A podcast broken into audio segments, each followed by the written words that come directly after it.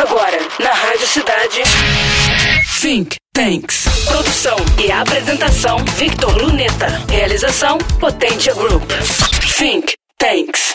Bastante presente no imaginário popular, o Instituto Jurídico da Falência Empresarial, aplicável somente a empresas ou empresários, nem sempre corresponde à expectativa.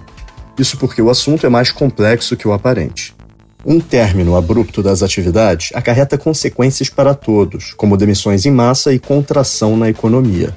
Sofrem não apenas a empresa, mas também seus fornecedores, clientes e o próprio governo.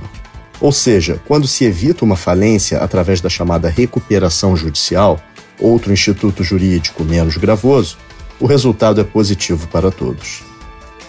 Mas afinal, o que é a falência em si? Trata-se do estado jurídico decretado quando a recuperação não prospera, ou quando, grosso modo, aquela corporação está irreversivelmente insolvente, ou seja, incapaz de arcar com suas dívidas. Nesse momento, os interesses dos credores são a prioridade. É estabelecido o processo judicial de execução coletivo, o falido perde o direito de administrar e dispor dos bens da empresa e o ativo passa a ser liquidado para saldar o passivo, respeitada uma ordem legal de prioridades.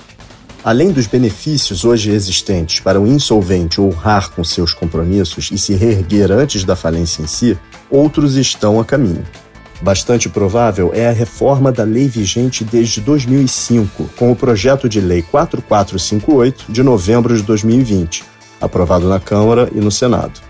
Entre outras medidas, aumenta o prazo para o pagamento de dívidas tributárias e facilita empréstimos durante as recuperações.